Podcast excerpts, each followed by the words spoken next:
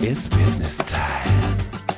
It's business time. Business as usual.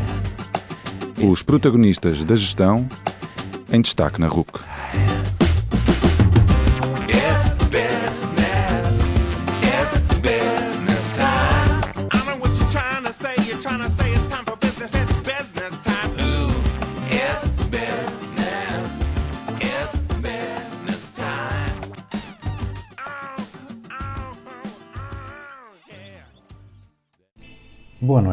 Bem-vindos ao 34º Business as Usual. O meu nome é António Calheiros e hoje trago-vos as autoras do livro Gestão do Talento em Organizações da Península Ibérica, Dora Martins e Rita Moreira da Cruz. A Dora e a Rita conheceram-se na ESEI, atual ISCAP, quando a Dora lá começou a dar aulas e a Rita estava a acabar o curso no início da década passada. Muitos anos depois juntaram-se para escrever este livro, onde explicam o que é gerir talento e onde apresentam muitos exemplos de boas práticas dessa arte. Nesta conversa falamos dos seus percursos, falamos de gestão de talento e partilhamos muita boa disposição.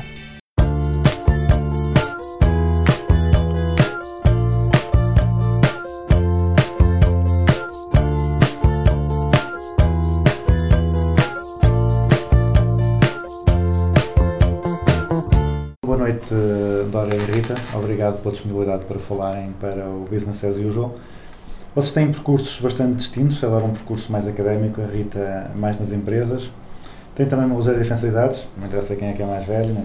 E não estudaram juntas, pelo menos eu não, eu não encontrei, também não sou assim grande, grande stalker para andar a, a ver tudo, mas não encontrei nenhuma interseção no vosso percurso, por isso a minha pergunta é como é que vocês se conheceram e de onde é que surgiu a parceria para fazerem este livro em conjunto? Ora bem, eu já fico contente que afinal nem tudo está nas redes sociais, o que é ótimo. Ah, conseguimos manter alguma descrição.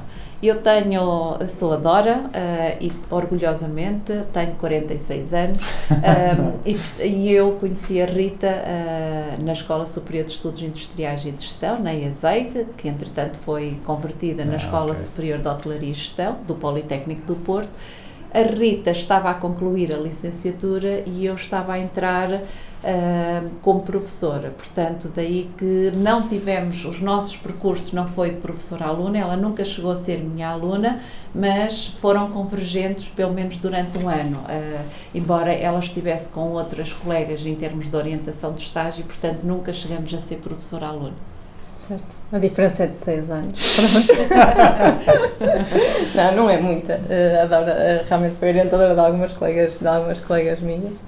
Uh, e nós realmente cruzamos-nos cruzamos aí, conhecemos aí. O que é certo é que hum, hoje em dia as pessoas mantêm a ligação à faculdade, não é? Pelas redes sociais, pelos eventos que, que, que organizam e, e é sempre bom manter estes, estes contactos. A ESEIG, neste caso, o SCAP, trabalha muito bem isso com os, hum, com os encontros anuais ou periódicos, digamos assim, e eu sempre fui um bocadinho fiel, sempre que possível, a estes encontros e, adoro, e, durante este tempo todo fomos nos encontrando. E eu fiz o processo inverso, como não sou uma académica pura e dura, portanto sempre tenho a oportunidade de ir a um evento que seja fora da academia, também estou. E nestes eh, momentos é sempre eh, muito normal encontrar diplomados, como a Rita, que estavam ligados a empresas e, portanto, hum, acabávamos sempre por nos cruzar e por manter o contacto e hum, pronto, e, e o, o encontro veio daí e agora um reencontro mais recente em 2017 que foi eh, mais eh, próximo e que se manteve nos últimos tempos por causa da, da, da escrita do livro eh, e portanto, mas foi sempre um contacto que foi existindo já desde 2000, portanto é daí. E como é que surgiu a ideia do livro? Pronto, lá está, como, como, como referi, o meu contacto com a faculdade foi-se mantendo. Hum, a certa altura da minha vida eu fui viver para Madrid e ao viver em Madrid fiz, um, fiz uma reciclagem de conhecimentos, acabei por fazer investigação, trabalhei sobre o, fiz investigação sobre o Observatório da Gestão de Talento em Espanha e a certa altura estou em Espanha a, a pensar eh, que, que sinergias é que poderia criar com a, com, com, com a minha escola, não é? que, que sempre tive contactos. Eh, disse, eh, por que não eh, criar aqui sinergias num- numa licenciatura ou num mestrado, para as pessoas virem aqui e ver o que é que se faz. Porque eu, entretanto, fiquei, hum, fui convidada para ser embaixadora de uma associação e fiquei representante dessa associação em, em Portugal. Então, criei as bases. A Dora teve um bocadinho comigo desde, desde a base, porque eu entrei em contato com a faculdade e disse, ah, oh, oh, até falei com a Viviana primeiro, e a Viviana disse, fala com a Dora. e foi com a Dora que falei, e criamos aqui uma, uma sinergia em termos de mestrado, que acho que está a resultar muito bem. Sim. E paralelamente a esta parceria, eu tinha acabado de receber o convite da editora RH, precisamente num congresso como o de hoje, e hum, para escrever um livro. Pronto, e eu guardei, fiquei com a ideia, pensei, sim, isto quando eu tiver tempo. A verdade é que uh, cruzo-me com a Rita por causa da DCH para fazer uma parceria com o escape que acabou por ser concretizada. Entretanto, a Rita começa-me a falar de todo este projeto, a experiência em Madrid, o ter feito este curso nesta área e eu achei, olha, seria interessante juntarmos aqui os nossos conhecimentos e fazer um livro que tentasse fazer a abordagem daquilo que são os teus conhecimentos e os meus. Não tínhamos pensado rigorosamente em mais nada, portanto ficou mais ou menos assim. E passado umas semanas decidimos, começamos a pensar na estrutura e aqui já tudo em conjunto e daí surgiu o, o produto que hoje está na, nas bancas e que nos orgulhamos bastante. Foi, eu lembro-me lembro de, de, de, ir apresentar este estudo que, que eu participei no, no, no e na Dora Viteu comigo. Não queres escrever um livro? Vamos escrever um livro. E foi assim, tom de brincadeira que, que, que surgiu, que surgiu este, este início de conversa.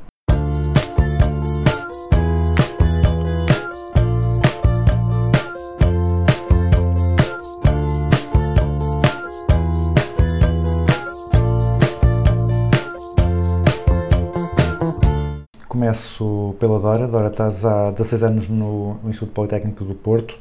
Começaste por estudar Sociologia, depois viraste para a gestão de recursos humanos, especializaste na questão do, dos expatriados.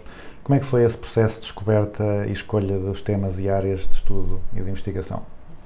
Há 16 anos a tempo inteiro. Na verdade, já estou quase há 18, porque comecei em 2000, embora a, a, fazer outras coisas, porque ainda trabalhava na altura na AEP, mas desde 2003, sim, em exclusividade no Politécnico do Porto.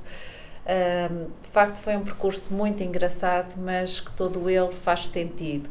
Um, a, a, área de recursos humanos é muito recente em Portugal e, portanto, não era de surpreender que em 2000 não tivéssemos licenciados praticamente na área de recursos humanos, até porque a primeira licenciatura surge mais ou menos a meados da década de 80 e o corpo docente era quase todo da área ou da gestão, ou das sociologias, ou da psicologia, daí que um, foi por aí que comecei. Uh, como já tinha também alguma experiência, precisamente porque tinha trabalhado na Associação Nacional de Jovens Empresários, na e depois na própria Associação Empresarial de Portugal, na AEP, essa experiência acabou por ser bastante uh, adequada e oportuna para eu entrar no ensino. Eh, porque comecei por ensinar as áreas mais ligadas às ciências sociais. Depois acabei por fazer o mestrado e o próprio agora, doutoramento. Desculpa só, só então. Mas quando tu estavas a estudar a Sociologia, a tua ideia já era ir para, para nada, recursos humanos? De, de nada, nada, nada, de todo. Aliás, eu nunca pensei primeiro uh, ser funcionária pública, nunca. nunca mesmo. Nunca me imaginei a ser professor. Portanto, foi mesmo um acaso. Eu diria que até foi mesmo por acidente, porque tive efetivamente um acidente e foi essa a causa de. Como é que é isso? De, de, eu, eh, andava sempre a 200 uh, eh, e fazia uh, Oliveira do Bairro, na altura ainda era solteira, portanto fazia Oliveira do Bairro Porto, que era onde trabalhava, isto diariamente. Uh, como já que tinha começado a dar aulas, uh, trabalhava na AEP, uh, entretanto casei e estava a fazer o mestrado, portanto, em cinco dias tinha que dar para tudo, portanto, um dia ia na autoestrada e apanhei um lençol de água, mas não tive culpa, embora tenha fama de andar muito depressa, mas nessa altura, nessa vez, não tive mesmo culpa e foi no lençol de água e, portanto, as pessoas disseram-me que era a altura de abrandar e que tinha que hum, ter um ritmo mais calmo. Um, parece que ainda não aprendi a lição, passado uh, 16, uh, neste caso 17 anos, e a ideia foi, tive mesmo um acidente e decidi tenho que abrandar e foi quando decidi uh, desvincular-me da AEP, já estava efetiva e, hum, e decidi ir para o ensino. Portanto, como já tá, colaborava, achava engraçado. Pronto, e começou o desafio que hoje terei já alguma dificuldade de. vai-me custar sair do ensino, embora também não me imagine a terminar a minha carreira uh, enquanto professora, mas gosto muito mesmo daquilo que faço. Pronto, isto para dizer que depois acabei por fazer uh, o doutoramento e aqui já uh, intencionalmente eu escolhi uh, uma área que me pudesse abrir portas para o ensino, porque eu estive até 2015, estive a contratos a termo, ou seja, eu só entrei no ensino, só sou funcionária pública desde 2015 e portanto estes anos todos era sempre a, a criar oportunidades em áreas que não estivessem exploradas e, e tive sorte. Portanto, de facto, escolhi uma área que, que me foi bastante útil em termos de, de ensino. Uh, nessa questão do, dos expatriados, um, o, que é que, o que é que descobriste de mais interessante? O que é que te surpreendeu mais uh, no doutoramento? Olha, o, que eu mais, o que eu descobri é que eu não tenho perfil para ser expatriado e, portanto, isso foi ótimo porque às vezes nós começamos um doutoramento e somos tão apaixonados pela área que acabamos por introduzir alguma subjetividade nas análises que fazemos. Uh, eu, como decididamente percebi que não ia ser expatriada, só recordar o termo concreto, pressupõe que é alguém que vai viver e trabalhar para fora do país por um período superior a seis meses. Uh, e, portanto, eu não me imagino a viver fora do país uh, tanto tempo e, portanto, o, o, que eu aprendi foi de facto isto. Depois também tinha uma ideia que os expatriados eram uh, colarinhos dourados no verdadeiro sentido, ou seja, eram trabalhadores muito valorizados nas organizações, sobretudo eu estudei a expatriação topo, as pessoas que iam por uh, convite direto, portanto não estou a falar naquele trabalhador que vai para procurar oportunidades de emprego, uh, porque nós temos em Portugal, não, estou a falar de pessoas que estavam em posições profissionais já bastante importantes dentro das organizações e foram para serem braços direitos da própria administração, muitos deles assumir a responsabilidade pelas filiais das empresas portuguesas localizadas no estrangeiro.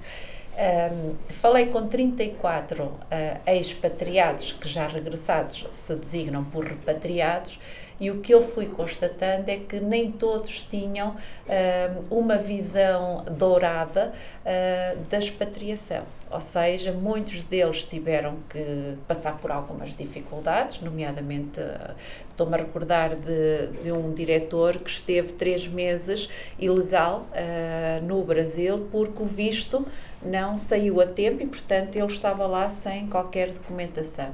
E era um, um diretor-geral de uma empresa, portanto, e isto implica um, que, facto, há sacrifícios e, no caso concreto, quando não vão com a família, não é fácil. E depois, o facto das pessoas terem cá bons desempenhos em Portugal não é necessariamente garantia de que vão ter os mesmos bons desempenhos nestes países.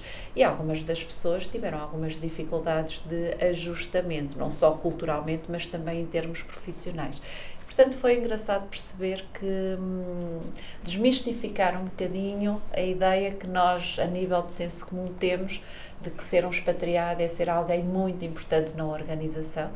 Hum, e é, mas nem sempre bem tratado como nós achamos que sim. Um, disseste ao início que não tinhas perfil para expatriada. Qual é que é, o que é que têm em comum os expatriados ou as pessoas que se dão bem com a expatriação? Primeiro tem que ter, uh, terem, ter um bom domínio de línguas. Uh, não é necessariamente o meu caso. Uh, desenrasco-me no verdadeiro sentido da palavra, mas não sou proeficiente. Depois também tem que ser pessoas que com uma mente aberta e com uma capacidade de adaptação à multiculturalidade que eu não tenho. Eu confesso que sou um bocadinho elitista, sou muito seleta eh, nos meus ambientes. Eh, eh, Às vezes tenho a sensação, e, e até sou eh, acusada por, por algumas pessoas, que vivo numa bolha, no sentido em que vivo num mundo privilegiado. Eh, Custa-me lidar com contrastes eh, culturais. Uh, não sou indiferente, mas também tenho alguma dificuldade de ter que me sujeitar um, a algumas situações que, por exemplo, quando estamos a falar de expatriação em Angola, por muito privilegiada que seja a situação, as pessoas não deixam de estar expostas, por exemplo, a riscos de segurança da própria vida, eh, porque culturalmente eh, é essa a realidade. As pessoas têm que aprender a, a- a gerir, não ter eh, as, te- as tecnologias todas sempre ao seu dispor, porque nem sempre é fácil comunicar nestes países. Ahm, pronto, e depois também o próprio serviço de saúde não é necessariamente extraordinário. Se acontecer alguma coisa, por exemplo, um expatriado em Angola, ou ele vai para a África do Sul ou vem para Portugal, eh, porque não têm condições de eh, acompanhamento digno. E, portanto, nós, quando estamos habituados a algum estilo de vida, temos alguma dificuldade. Mas isto é uma característica minha, não quer dizer, há muitos portugueses que lidam bem com estas adversidades culturais.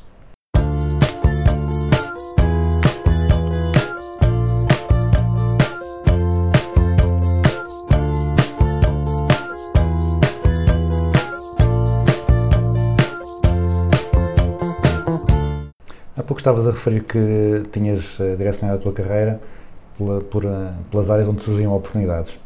Eh, em que áreas é que têm surgido oportunidades? Que disciplinas é que tens relacionado? Quais é que, quais é que tens gostado mais? Quais é que tens gostado menos?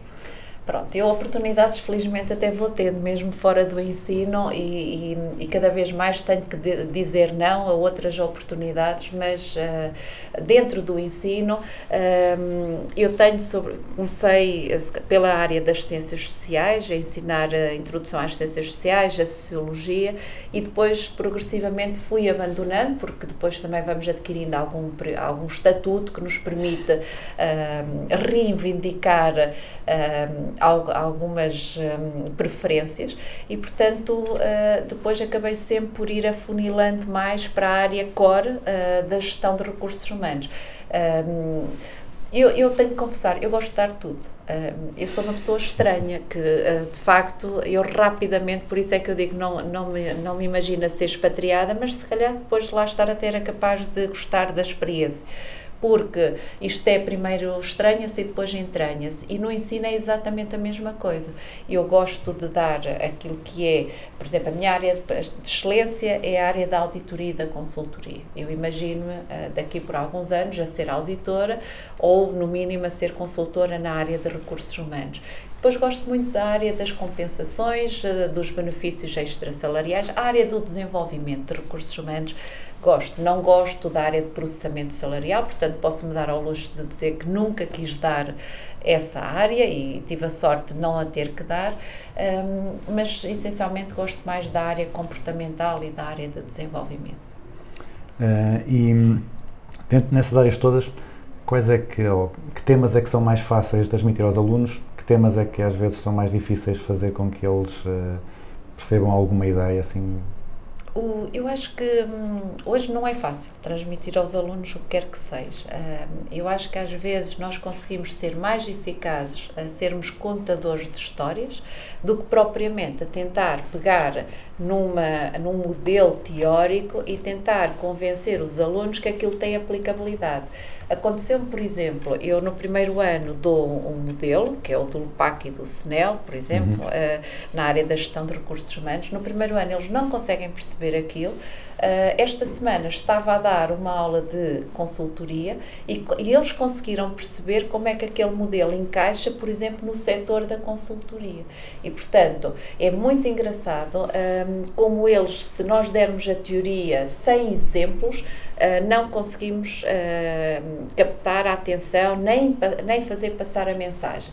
E eu tenho adotado uma estratégia que é sempre que possível recorrer a exemplos da prática. Eu tenho esse privilégio de de ter estudado, de ter trabalhado anteriormente no terreno, depois também como acompanho os estagiários, depois como participo em muitos eventos com profissionais, sou uma curiosa sempre do que é que está a acontecer no mundo uh, real dos recursos humanos e, portanto, tento dar exemplos. Eu costumo dizer ao, aos meus alunos que não consigo dar matéria sem dar exemplos. Deve ser a palavra que eu mais repito numa aula, é por exemplo. Às vezes até já tenho alguns alunos que brincam a dizer que eu sou a professor exemplo, porque dou muitos exemplos mesmo. Uh, então, nesse caso aí, é fácil perceber a tua participação na, no livro do, do Zé Bancaleira e do Pedro Ramos, o, o Conta-me Histórias. Uh, tens tantas histórias, tantos exemplos, como é que foi o processo para escolher a história que, que colocaste no livro? a minha história foi muito engraçada, partiu do zero. Eu não sabia mesmo, eu tinha acabado de escrever um livro uh, e que tinha sido muito intenso a escrita, o envolvimento, e durante o processo em que estava ainda a escrever o livro que coordenei com a Rita, a Gestão de Talento em Organizações da Península Ibérica, o José Bancaleiro faz-me o convite para eu escrever aquela história. E de repente eu fiquei, mas eu não tenho história nenhuma para contar, mas um, lá está, bastou sentar-me e pensar uh, numa coisa básica. Uh, eu sabia que tinha que falar sobre expatriação, isso eu sabia. E depois comecei a criar o enredo e o facto de conversar com muitas pessoas que estão no mercado e que me vão sinalizando a sua satisfação, a desmotivação, o quererem mudar de carreira, o quererem ter uma experiência internacional, eu comecei a pensar um, em alguns desses testemunhos que uh, tinham uh, partilhado comigo. E a verdade é que a história começou a surgir. Eu comecei com uma ideia e ela terminou com outra ideia completamente diferente. O curioso foi quando enviei a história ao bancaleiro, ele fez-me referência. Esta história faz-me lembrar Flano e curiosamente não fazia, não, não fazia, não fazia lembrar, portanto um, foi mesmo coincidência, mas lá está. Acho que foi uma história que tentou de alguma forma ser o mais real possível e, e, e gostei muito do produto final, confesso.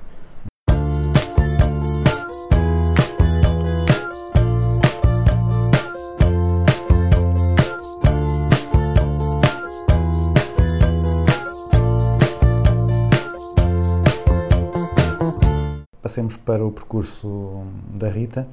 Tu estudaste sempre gestão de recursos humanos, passaste por diversas funções eh, nesta área em diversas empresas. Conta-nos um pouco esse percurso e o que é que está por trás desse percurso, quais é que foram os momentos marcantes, quais é que foram as decisões-chave que te levaram até aqui. Uhum. Eu tive um, um, percurso evolutivo, digamos assim, ao longo do meu, ao longo do meu percurso, ao longo da minha vida profissional.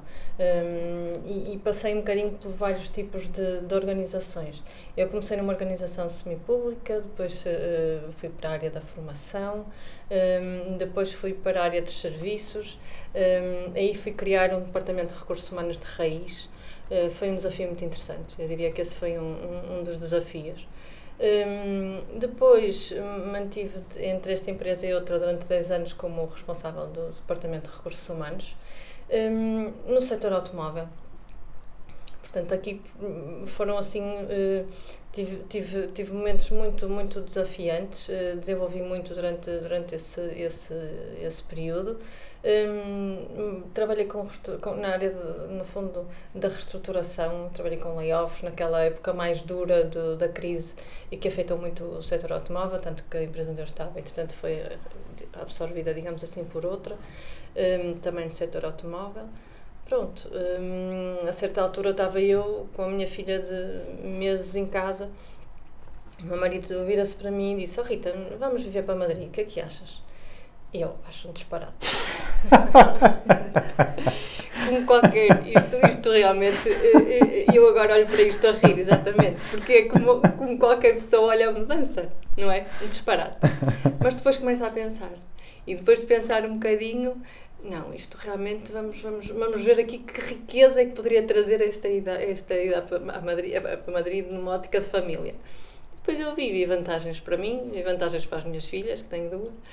Para o meu marido também era um projeto profissional desafiante e lá fomos. Fomos a família para Madrid.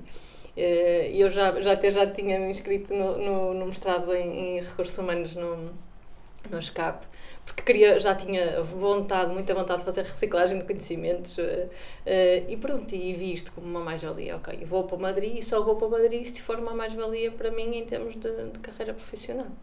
E foi, foi um momento marcante da minha vida porque fui para um país novo, eh, por, por- foi no fundo um desafio muito pessoal, um desafio profissional, porque acabei por fazer tudo, eh, de tudo não, eh, acabei por fazer várias coisas que não teria oportunidade de fazer se continuasse, não é? Na loucura do dia a dia, de, de- de- da rotina normal das empresas. Hum, fui para Madrid, eh, estive lá dois anos, portanto fiz recicla- reciclagem de conhecimentos, aprendi um novo idioma, espanhol. Eh, não é fácil, uma pessoa acha que sabe falar espanhol, o portunhol, não é? Mas realmente tive aulas de espanhol, eh, atualizei-me em inglês e fiz, no fundo, esta, esta atividade, esta investigação. Eh, e depois, entretanto, passei para, para Vigo. Atualmente estou em Vigo, estou quase há dois anos em Vigo. Na altura fiz consultoria e depois, dada a proximidade, achei que seria. hum, era um momento chave para voltar a regressar ao mercado de trabalho. E aí foi estratégico procurar trabalho em Viena. Em Viena, em Portugal. Porquê? Porque quando passasse para quando quando nos mudássemos para o Porto, eh, eu não ficava ficava com minha, ficava independente, não é, do, do projeto profissional do meu marido. Um, e foi nesta perspectiva que agora estou na parte da indústria, na indústria automóvel, e portanto o meu percurso profissional foi evolu evoluindo um, e onde passei por, por um bocadinho todos os setores de atividade, digamos assim. Foi rico, foi uma experiência rica. Eh, Passaste então por, por todos os setores de atividade, diferentes tipos de empresas, eh, mais eh, ou semipúblicas e, e privadas, Sim. também associação. Ehm, o que é que encontraste mais diferente e de mais semelhante entre estes vários contextos? Hum, de, de, mais, de mais semelhante, no fundo havia em todos, um, e há em todos, um, um vontade em, em, em cuidar as pessoas, Eh, em, em- numa preocupação com o bem-estar, hum, numa preocupação em, que, em que as pessoas se sintam bem na- na- a trabalhar.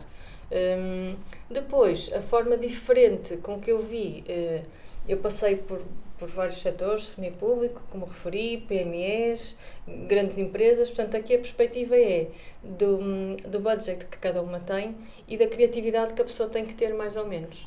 Hum, quer dizer, criatividade no Departamento de Recursos Humanos é sempre fundamental e, e eu gosto muito do meu trabalho pela parte criativa que, que, que, que desenvolvo e que é fundamental. Hum, mas, como é óbvio, quando, quando há orçamento acaba por ser mais fácil desenvolver atividades, quando não há orçamento, ou quando o orçamento é mais limitado, ou quando vivemos numa altura em que, em que a crise limita esse tipo de, de orçamentos, costuma-se costumo, costumo dizer que tem que se fazer omeletes, mas sem ovos, não é? Mas as coisas vão, vão correndo. Portanto, essa foi assim a grande, a grande diferença. Ehm, estás a falar então de, de ter que ser criativa e de teres feito algumas omeletes sem ovos. Quais é que foram os omeletes mais interessantes ou que deram mais gosto em, em fazer ao longo destes anos? Hum, assim, o grande, o grande projeto hum, em que, que eu me orgulho de ter, de ter implementado, uh, sem orçamento, digamos assim, foi no fundo, hum, quando estava no setor automóvel, numa PME, em que, que surgiu a ideia de implementar hum, ou de, de, de, de melhorar a performance da área comercial. Havia todo, havia na altura todo um boom de programas financiados eh, e foi por aí que, que fomos. Hum, havia, lembro que, que, que, que fiz candidaturas e coordenei candidaturas de formação, tivemos muita formação fruto dessas candidaturas propriamente ditas, e depois havia outros programas, de forma, outros programas de, disponíveis em que incluía também consultoria. Portanto, acabamos por dinamizar eh, o desenvolvimento das equipas comerciais neste sentido, onde criamos, com o apoio também de, de consultores, as, as competências-chave das equipas de vendas, onde é que eles tinham que trabalhar, como é que se desenvolviam. Hum, e orgulho-me de ter, de ter implementado esse, esse programa e, e ter sido na altura um sucesso.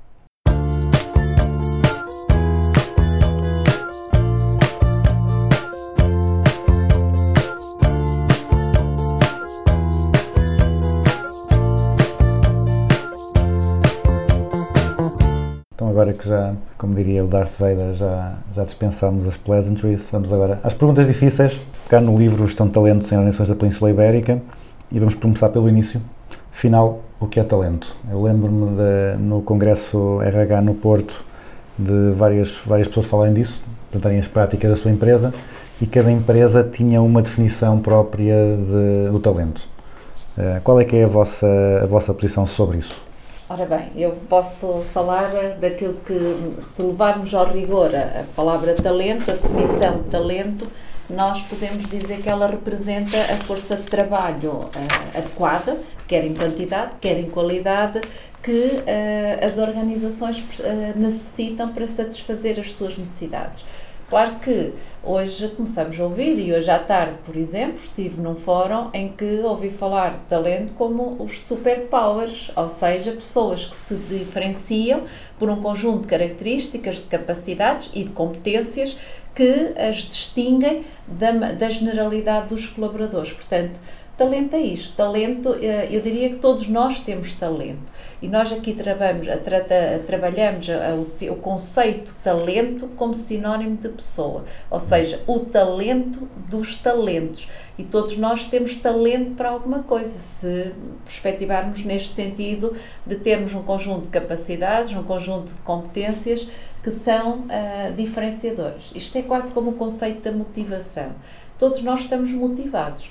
Uns estão motivados para ir para a praia, outros estão mais motivados para dormir e outros estão mais motivados para trabalhar. Portanto, eh, não existe motivação, existem é diferentes motivações. E aqui ah, também não há pessoas sem talento. As pessoas têm é diferentes talentos. Mas na, na maior parte das organizações, se calhar as pessoas, quando falam em gestão de talentos, falam mais numa preocupação diferenciada com as pessoas, se calhar, que, que acham mais importantes ou mais necessárias para a organização. Vamos lá ver, nós precisamos de vários tipos de coletivos não é? e vários tipos de, de perfis hum, para tornar rico o, o próprio trabalho, não é? Hum, se todos pensamos da mesma maneira, se todos tivermos as mesmas competências, se todos tivermos os mesmos talentos, não, não, não, as coisas acabam por não funcionar. Portanto, eu, eu acredito que realmente todos temos o talento, eh, todos temos o nosso talento hum, e ele é visto em, em ação, não é? O talento, eu posso saber cantar, mas se não cantar, não se vê, não é? Hum, portanto, ele é- o talento existe quando é colocado na, na prática. Hum, depois, há toda uma série de fatores que fazem com que esse talento apareça, não é?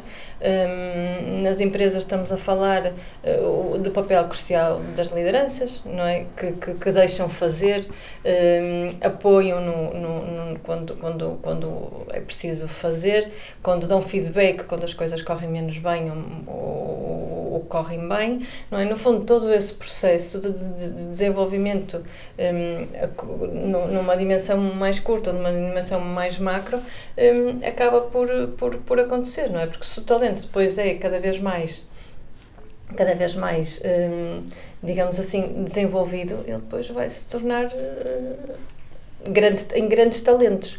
Hum, claro que as pessoas vão desenvolvendo tendo em conta as suas próprias capacidades. Claro que nem todos desenvolvem tendo em todos somos diferentes, obviamente. O que é importante nas organizações é nós sabemos que tipo de talento temos, porque temos, eh, não é? Na curva, na curva de talento temos pessoas menos, mais com, com, com talento mais chave, temos talento-chave para a organização, que esse nós temos que detectar sim ou sim. Temos, eh, o, o- o- podemos classificar as pessoas que estão ali, ali no meio, que, que, que ou por, por diversos fatores entraram para a função a, a, a, meio um determinado número de anos e que ainda têm mais para desenvolver. Não é? No fundo, existem várias etapas, várias, várias variáveis que, que influenciam na, na, na etapa de desenvolvimento do talento. Temos é que saber realmente como é que ele está para saber geri-lo. E hoje em dia as organizações estão a substituir a designação gestão de recursos humanos, já, já nem estão na gestão de pessoas, estão a apresentar-se como gestores de talento. E, portanto, hoje já começa a ser comum nós vermos a gestão de talento como sinónimo da gestão de recursos humanos, da gestão de pessoas, da gestão do capital humano. Portanto, nesse sentido, é quase gerir todos os, os, colaboradores, independentemente da função, do nível hierárquico e do contributo de cada um para o negócio. Na verdade, hoje todos os colaboradores têm que ser geridos como talentos, ou pelo menos como detentores de talento que tem potencial de desenvolvimento. E como é que se gera o talento? Quais é que são as práticas, quais é que são as tarefas essenciais para então gerir adequadamente o talento? Hum, nós, nós, nós referimos no, no livro hum, que existem grandes, três grandes bolos, digamos assim, a atração, o desenvolvimento e a retenção. Hum, e é por aí, de uma forma esquemática, que se gera o talento nas organizações, desde que ele entra, não é? Ou desde a forma em como nós atraímos o talento para entrar na nossa, na nossa organização, depois toda a, toda, toda, toda a parte de, de, de, de desenvolvimento, hum, toda a parte de retenção e depois toda a área de desenvolvimento. Cada, cada etapa desse, hum, desse, cada etapa que, referi tem as suas áreas de atuação. É? Portanto, é preciso um conjunto de políticas alinhadas eh, à, à organização, eh, à cultura, eh, à- à- no fundo hum, ao estilo, ao- ao momento em que o negócio está. Hum, eu costumo dizer que isto é, isto é muito importante eh, porque se o negócio está, a evoluir de uma forma positiva, a estratégia vai ser uma. Se, como, por exemplo, políticas de remuneração. Se, se a empresa está, está, está a evoluir, as políticas de remuneração vão ser umas. Se, se, se, positivamente, se, a empresa até neste momento está a passar uma fase difícil, as políticas de remuneração vão ser outras. Hum, se está realmente a haver uma grande movimentação do mercado e que nós queremos reter, nós se calhar vamos implementar políticas a médio prazo. Portanto, existe todo uma, um, um conjunto de estratégias, eh, quer da atração, quer da retenção, quer do desenvolvimento, que hum, devem ser implementadas tendo em conta eh, a cultura e a, e a organização.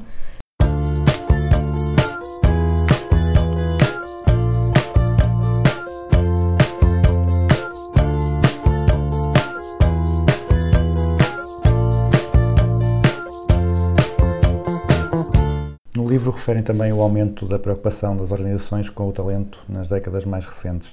O que é que tem feito com que isso tenha acontecido? Quais é são os fatores essenciais que têm potenciado o aumento da preocupação com o talento?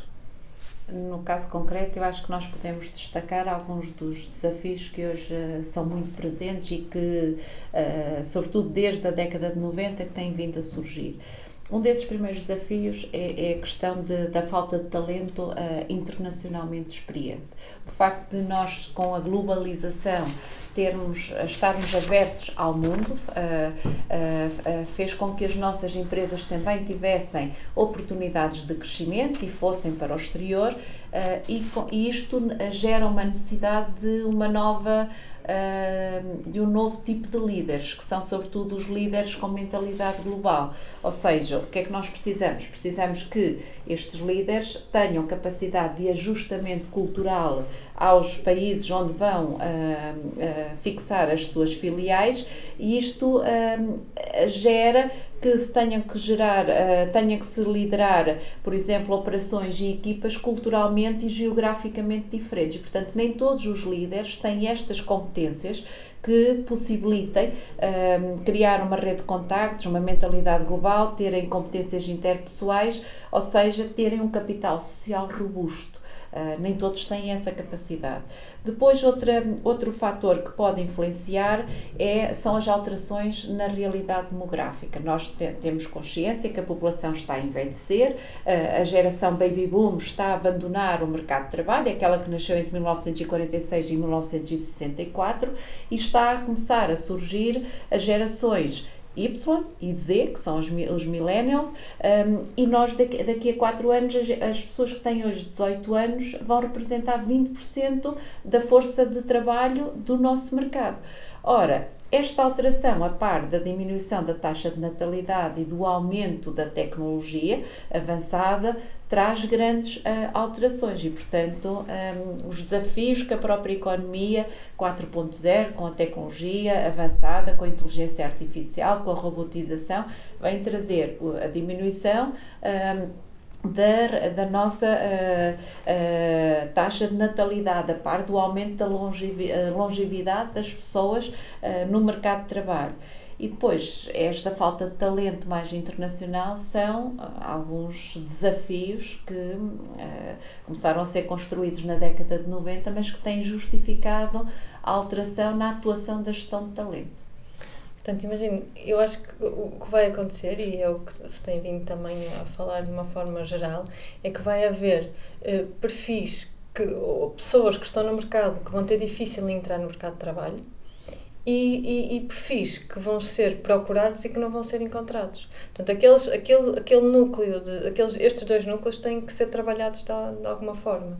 Um, e aí as empresas têm, vão ter um papel estratégico uh, fundamental nessa, hum, nessa minimização, digamos assim. Basta pensar que, por exemplo, estas gerações, eh, até aos 18 anos, a geração millennial, são nativos digitais, eles nasceram com a tecnologia, portanto não faz sentido estarmos a utilizar eh, as mesmas ferramentas e as mesmas estratégias, por exemplo, de atração de talento, eh, o clássico recrutamento, irmos aos jornais ou irmos ao, ao, ao da freguesia anunciar que temos uma necessidade de, um, de preencher uma vaga, Hoje já tem que ser tudo via redes sociais, via sites, via os portais de emprego, tudo tecnológico, porque já não conseguimos chegar aos candidatos pelos meios mais convencionais.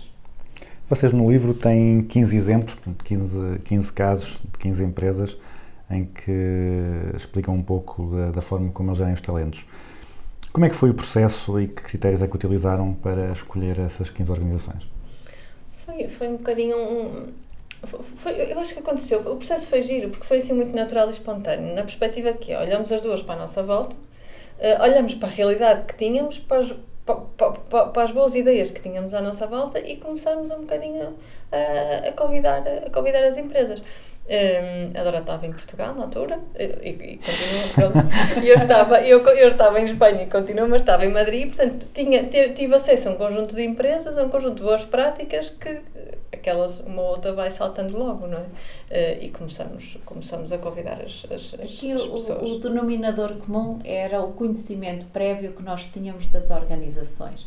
E eu confesso que, que eu e a Rita privamos muito sobre isso, que a nossa dificuldade foi limitar o número de organizações, porque nós temos que ser honestos e dizer que em Portugal e em Espanha não temos uh, tão poucas empresas que sejam maus exemplos de gestão de talento. Nós temos já empresas que são bons exemplos de, de gestão de talento por uma questão, por uma deficiência profissional, porque tanto eu como a Rita atuamos na área de recursos humanos, conhecemos muitos gestores de recursos humanos, vamos acompanhando as boas práticas. A nossa dificuldade foi dizer: ora, nós Uh, só podemos ter 12 casos. Era este o número inicial. Uh, que depois tivemos que ir aos 15 porque não conseguíamos decidir e agora qual e agora qual, e portanto fomos aos 15. Mas a nossa dificuldade foi precisamente só ter 15, não foi ter 15, uh, foi só ter 15. E, e isto para dizer que o processo foi tão fácil porque nós tínhamos as nossas redes de contacto e, portanto, foi fácil chegar às pessoas. Um, também reconheço que tivemos aqui uh, estrategicamente a preocupação de termos organizações mais mediáticas, outras nem tanto, de termos organizações de pequena dimensão e outras de maior dimensão, empresas de atuação nacional e de atuação internacional, empresas do setor privado e empresas da área da economia social não necessariamente do, do setor público, mas da economia social, do terceiro setor, por uma questão de ser um setor emergente uh, ao nível dos recursos humanos nos últimos anos. Um, agora, uma pergunta muito difícil. Para não, por um lado, para não fazer perder o interesse no livro e, por outro lado, para não criar aqui conflitos, pedia-vos só que dessem um. falassem só ligeiramente de um, de um dos exemplos, desses 15 exemplos, partilhassem só uma outra prática interessante, só para despertar o interesse dos ouvintes para irem comprar o livro para ler o resto? Sem referir o nome, por uma questão Ok. de, de respeito, uh, por exemplo, eu acho que poderia dar uh, o exemplo de uma, de uma indústria que, uh, estando num setor muito tradicional e da área da engenharia, hoje reconhece e, e, e tem, por exemplo, um conjunto de funções que são uh, muito difíceis de preparar e, portanto, demoram tempo até as pessoas aprenderem a função.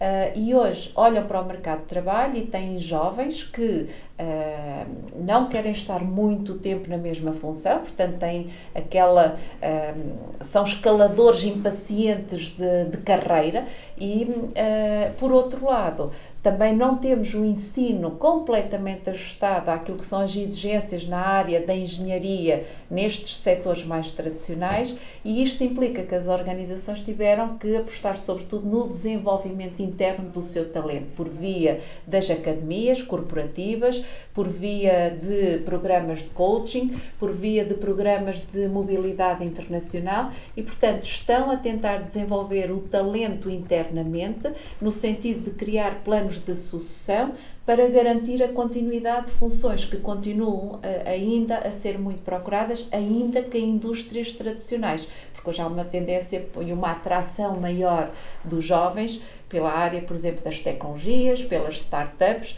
eh, e para quem está nos, nos setores mais tradicionais é muito difícil eh, encontrar, eh, há muita escassez de talento, se quisermos, e portanto esta é uma dificuldade. Uma das, uma das organizações, não referindo também então o nome, hum, é uma das organizações que não trabalha o ciclo da gestão de talento como, como nós o vemos. Hum, como nós o vemos ou como nós o descrevemos, porque realmente cada organização é uma organização e tem que ser adaptada à cultura, como conforme referi. Mas quando nós vemos o ciclo da gestão de talento como atração, retenção e desenvolvimento, esta organização trabalha de uma forma diferente, na perspectiva que trabalha a retenção. Uh, a retenção não é uma palavra bonita um, e acho que tenho oportunidades de melhoria. Uh, por exemplo, estou usando a palavra cuidar. Esta organização foca-se no cuidar das pessoas que têm dentro de portas para que elas próprias funcionem como embaixadores da marca um, e sejam elas próprias, de uma forma natural e espontânea, a falar bem da empresa onde estão, de, de modo a que os outros também, um, também uh, criem, no fundo, motivação para para enviar currículos, para fazer candidaturas, eh, para ver como é que as coisas realmente funcionam, porque pelas pessoas, as pessoas que estão na organização transmitem realmente uma boa, uma boa imagem e são uns verdadeiros excelentes eh, embaixadores.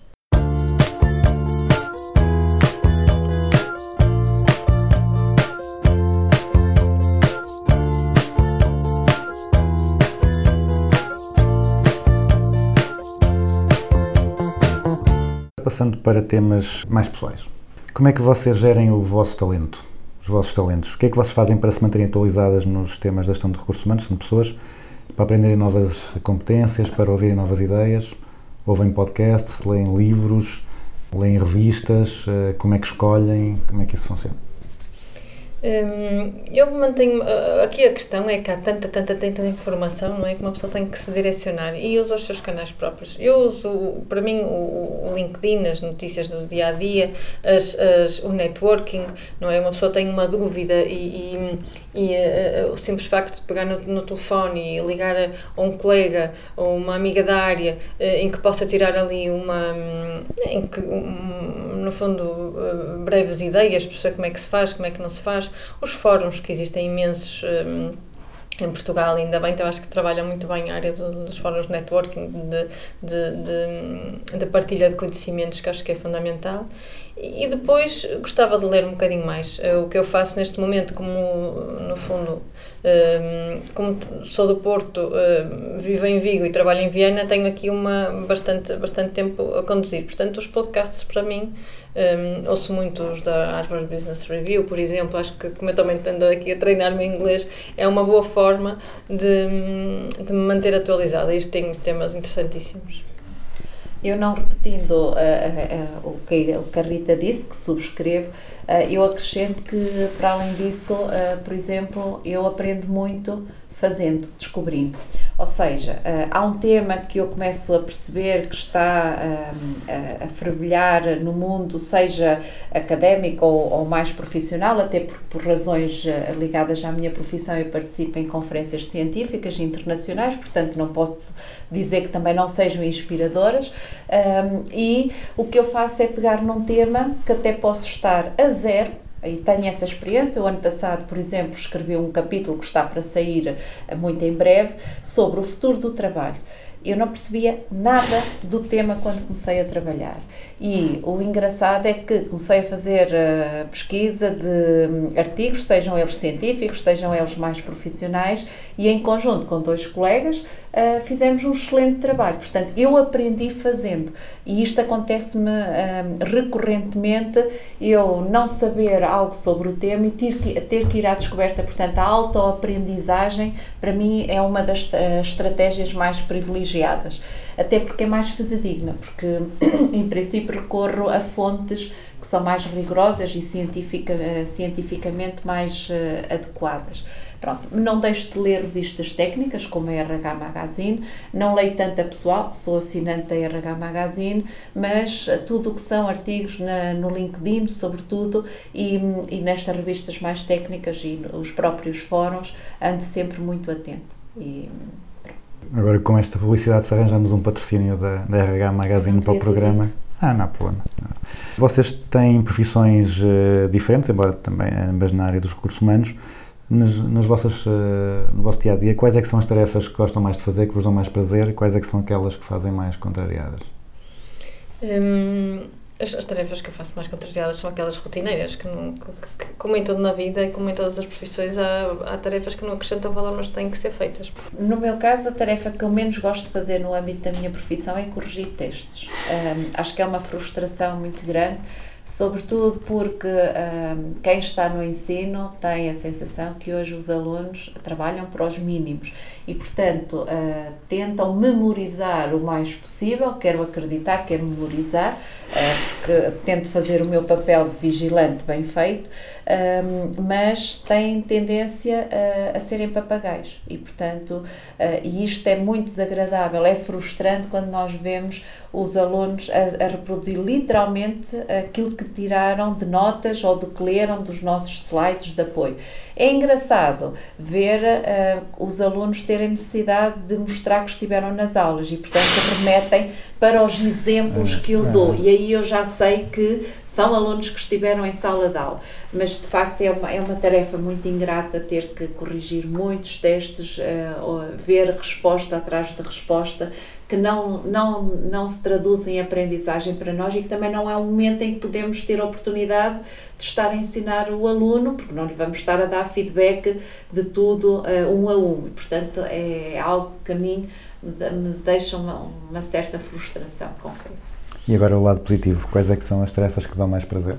Para mim é estar dentro da sala de aula. Eu confesso que eu entro dentro de uma sala de aula, eu esqueço o mundo que está fora da sala de aula. Os meus alunos costumam dizer que eu sou uma professora muito apaixonada por aquilo que faço e eu tenho que concordar porque eu esqueço-me das horas, eh, eu, para mim o telemóvel não, não, existe gostam, não gostam sequer. Tanto. Uh, não, mas eu acho que uh, são os indícios. Quando, quando estamos numa sala de aula e percebemos que os alunos estão entusiasmados, e lê-se isso na comunicação não verbal, uh, dá-nos gozo estar a, a, falar. E, portanto, e isso para mim é, é claramente o que eu mais gosto, é estar dentro da sala de aula. Rita? Eu gosto de pensar estratégia, gosto de, de perceber uh, qual é o objetivo e definir o caminho que se vai chegar, uh, que se vai chegar ao objetivo e criar uh, formas de, de, de, chegar, porque as minhas coisas têm que fazer sentido, não é? Portanto, eu gosto de ver como é que as coisas se encaixam, como é que as coisas, no fundo, têm que ser planificadas, tendo em conta os vários, os vários objetivos que, que, que, que queremos. A Dora já referiu há pouco, faz, muito, faz muitas coisas, está, está sempre muito ocupada. É. Mas para as duas, que técnicas, práticas, apps, eh, truques, o que é que vocês fazem para potenciar o vosso, a vossa, o vosso aproveitamento do tempo, a vossa gestão do tempo? Eu, eu, eu ensino planeamento e organização de trabalho, portanto, tento pôr em prática aquilo que, que ensino. Mas, de facto, eu considero uma pessoa muito organizada e muito metódica, e isto é claramente um, 50% de garantia da minha organização. Um, e, para, e depois também tento não criar muitos mecanismos de distração eu controlo muito os acessos às redes sociais, eu não vejo televisão, portanto não sei o que é estar sentada no sofá de segunda a sexta-feira. Um, e depois tento me, mentalmente estruturar o meu dia de trabalho. E sempre que possível tento cumprir aquilo que planeei.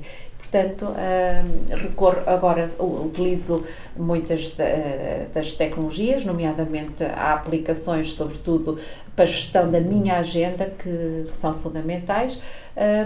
Pronto, mas é praticamente, o Outlook, por exemplo, eh, eh, uso bastante e que me ajuda a gerir muito, não haver sobreposições e, e perceber os tempos que demoro. Eh, pronto, no essencial eh, é isso.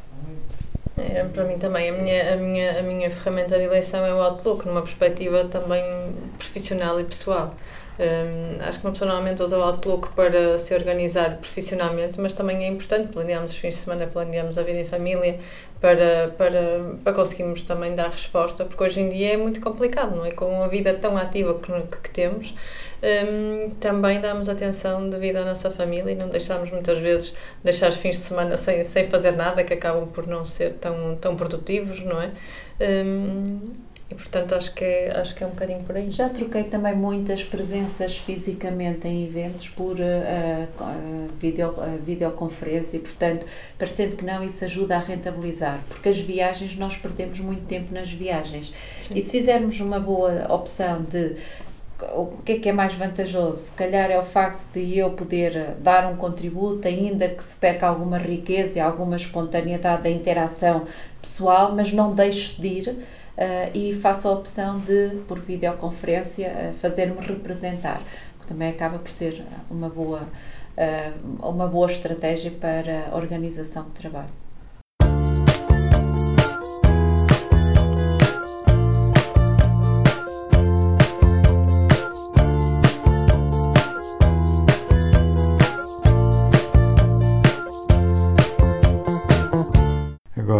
Passo para aquilo que eu chamo a grelha fixa, que são as perguntas que são iguais para todos os convidados. A primeira, uma empresa ou um guru, ou uma empresa e um guru que vocês admirem. Que pode dizer cada uma Podemos as fazer suas. publicidade, é isso? Claro, claro. Se calhar, é- assim, empresa a minha, a minha, Borg Warner, neste caso, é uma empresa que, que, que se trabalha muito, mas que nos divertimos bastante. Hum, é isso, o conceito do work hard, play hard. Eh, é, uma, é uma escola eh, em termos de, de, de técnicas de aprendizagens, é, é, é muito rica genericamente. Eh, É uma multinacional americana em que ainda por cima não é necessariamente ou melhor, não temos que ne- que necessariamente fazer exatamente aquilo que todas as borgonas fazem no, no, no mundo. Hum, temos a criatividade, te- podemos ter a criatividade de aplicar políticas hum, diversas e, e criativas adaptadas à nossa cultura, à, nossa, à, no- à nossa envolvente. E portanto acho que é um, acho que é um bom, E bom um, um exemplo. guru, assim, que seja uma influência. Assim, eu gosto muito do Dave Ulrich. Eu acho que está lá. qu- quando eu quero pesquisar num tema, eu acho que ele inspira. Hum, gosto de ler os seus artigos de vez em quando. Hum, gosto, gosto. É uma, acho que é uma das, das, dos gurus. Se calhar é um bocadinho transversal a todos, ou não, não, não é propriamente uma resposta criativa, mas acho que, acho que é interessante. Acho que é muito interessante a perspectiva dele. Dora. No meu caso, eu poderia referir a N gurus académicos. Não o vou fazer, até porque sou muito patriota, e há duas pessoas que me marcaram. Um, uma delas, e é em concreto a empresa Delta Cafés e o comendador Rui Nabeiro, um, e esta pessoa foi muito importante no meu, no meu início enquanto pessoa, porque uh, por razões uh, familiares havia alguma proximidade e, portanto, foi sempre uma referência em que, desde criança, um, o vi, uh, acompanhei o crescimento dele enquanto empresário, portanto, sempre admirei, um, quer a empresa em si, que conheço razoavelmente bem, uh, quer o próprio Rui Nabeiro. Para além disso, foi a pessoa que me deu a primeira máquina de calcular, que ainda hoje aguardo com muita consideração, portanto, foi sempre uma referência. Uh, mais recentemente tenho começado a ter algum interesse pelo José Neves, pelo CEO da Farfetch, porque o admiro enquanto jovem empresário que neste momento está uh, a colocar Portugal por boas razões no mundo e no mapa económico a nível mundial, o que é muito interessante ver como alguém muito jovem um, está a dar visibilidade um, ao que é ser empreendedor e que está a criar um império uh, invejável e um, inspirador para muitos dos jovens empreendedores em Portugal. Portanto, quer a Farfetch, quer o próprio José Neves, por um lado, quer o, o Comendador Rui Nabeiro, quer a própria Delta Cafés, serão assim as empresas que eu gostaria de destacar. Uh, para além do Tostão de Talento, um livro que toda a gente deva ler. Pode ser técnico ou pode ser. Uh, ou pode ser uh, Eu posso ir na mesma linha. Eu acho que, por exemplo, um livro fundamental para mim do, do, do Dave Ulrich, por exemplo, é o Human Resources Value Proposition, que fala na perspectiva que eu acho que todos devíamos refletir a certa altura nisto, que é qual é o valor que eu, como profissional de gestão de pessoas, dou à minha organização. Eh, Que valor acrescentado dou? O que é que eu faço? O que é que... Acho que esta reflexão é, é, é importante. Hum, E é nessa perspectiva que selecionei este. Eu não vou selecionar nenhum, exceto a gestão do talento em organizações da Península Ibérica, porque acho que de facto este é o livro que deve ser lido atualmente, eh, sobretudo para quem está mais diretamente no meio da gestão de recursos humanos. um conceito ou uma prática da gestão que vejam mal compreendida ou mal aplicada pelas pessoas ou pelas organizações. Para mim é a questão da remuneração e benefícios. Eu acho que por muito esforço que as organizações façam, particularmente por parte dos responsáveis ou técnicos eh, eh, de payroll, eh, é muito difícil eh, satisfazer um colaborador com a política salarial que lhes proporcionamos e com todo o conjunto de benefícios extrasalariais. Portanto, eu, eu nomeava esta como aquela que é o parente pobre ah, porque não, não colhe ah, a satisfação da generalidade dos trabalhadores, embora se tenha ah, vindo a melhorar muito ah, nesta prática de gestão de recursos humanos. Eu aqui vou aproveitar para falar no conceito de recursos humanos, que faz muita, muita, muita confusão. Acho que se pensamos um bocadinho no conceito de recurso humano, é muito, é muito limitador, não é? E, e até nem é bonito. Acho que devemos falar de pessoas, de pessoas, de talento, eh, nesta perspectiva eh, humana, não é? Acho que nós cada vez mais devemos deixar cair este recurso humano. E agora um conceito ou uma prática da gestão sobre a qual tenham mudado de ideias. Que antes não gostassem, passaram a gostar, ou vice-versa, ou que tenham passado a olhar para ela de uma forma diferente. Eu talvez a formação, porque eu quando comecei a minha carreira profissional foi no âmbito da formação e estávamos em no- 1998, estávamos ah, ah, no boom dos financiamentos europeus, ah, do Fundo Social Europeu na altura e vinhamos dos quadros comunitários de apoio e eu sempre olhei para a formação nessa fase como algo que se fazia apenas para captar investimento da União Europeia. Hoje eu olho para a formação numa perspectiva de eh, desenvolvimento e de eh, aquisição de novas competências. Portanto, eu hoje olho para a formação como uma das práticas de gestão de recursos humanos mais valiosas naquilo que é a atuação da- dos gestores de recursos humanos. E, portanto, mudei claramente para melhor a minha opinião sobre a, a área da formação e desenvolvimento. Sim, eu acho que vou aproveitar uma motivadora, porque é, ainda por cima, porque eu acho que a formação pode ser dada de tantas formas. Eh, a formação é, é, é realmente, quando uma pessoa pensa em formação, eh, a primeira imagem que vê é uma sala com todas as pessoas sentadas, eh, e não, há tantas formas tão ricas de, de, de- dar essa formação, de desenvolver as pessoas. A formação na ótica do desenvolvimento, de experiências, eh, de, de, até usando as novas tecnologias, não é? A formação 3D, eh, o- a gamificação. Eh, Acho que, que é um conceito que tem, que tem vindo a mudar e que acho que devemos realmente olhar para ele com, com, com outros olhos e de uma forma mais, mais efetiva. Se pudessem colocar um, um placar, um cartaz à saída de todas as escolas de, gestão do país, com uma frase ou um conselho para dar aos jovens estudantes de gestão, que frase é que seria essa? Planeia a tua carreira.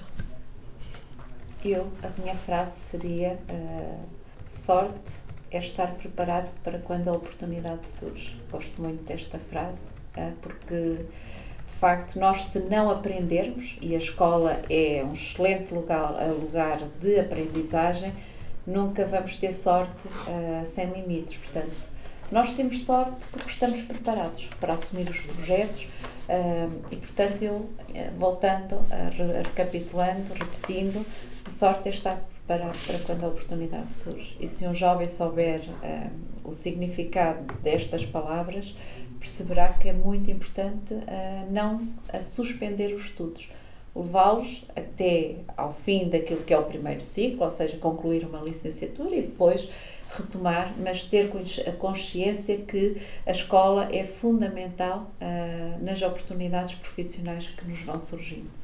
Para concluir, última pergunta. É uma música para depois colocar a acabar o programa. Live, da Desiree. Acho que é uma música assim leve. eh, calma e ao mesmo tempo divertida e, e simpática. Agora está com ar de quem quer propor uma coisa diferente. não, não, nada disso. Aliás, eu, a minha música preferida, in- invariavelmente, é The Power of Love, uh, do, goes, uh, uh, Fra- uh, do, goes, uh, do Frankie Goes to Hollywood. É a minha música que mexe comigo, mas não é enquadrado, é, é a minha música pessoal. Eu tenho tantas. Eu acho que o meu- a, minha, a minha dificuldade foi, foi escolher uma, porque podiam ser eu mil. depois vou ter que tomar opções difíceis. Não, mas- não, Ah, não, eu- eu não- não sou- eu- nada com eu isso. também não. Então, muito obrigado pela vossa disponibilidade. Parabéns pelo livro e vamos, vamos nos encontrando por aí. Muito, Muito obrigada. obrigada.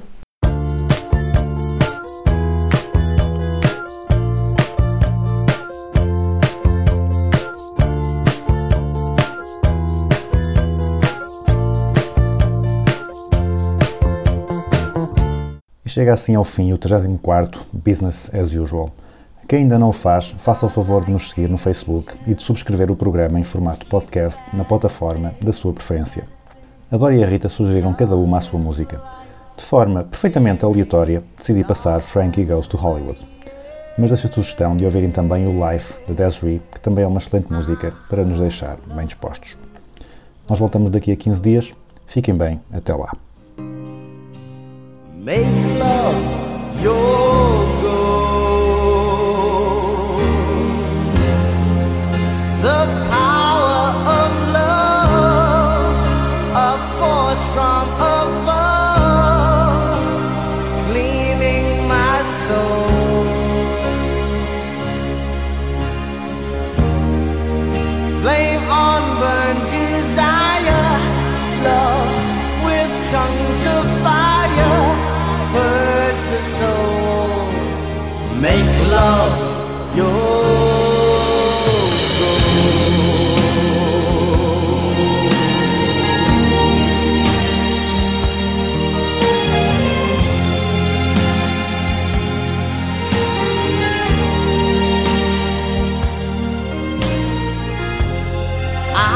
protect you from the hooded claw.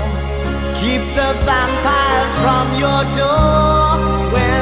Chips are down, I'll be around with my undying, death defying love for you. Envy will hurt itself.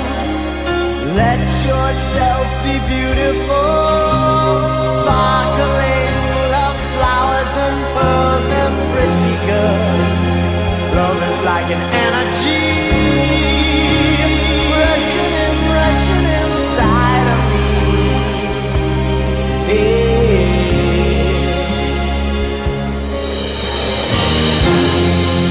The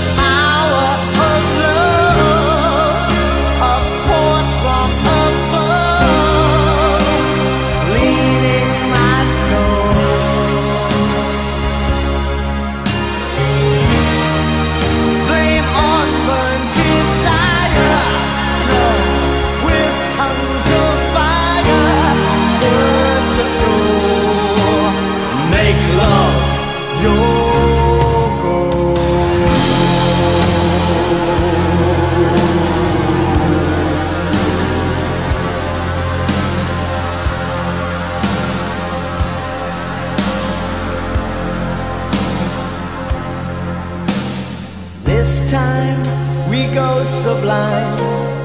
Lovers entwined, divine, divine. Love is danger, love is pleasure. Love is pure, the only treasure.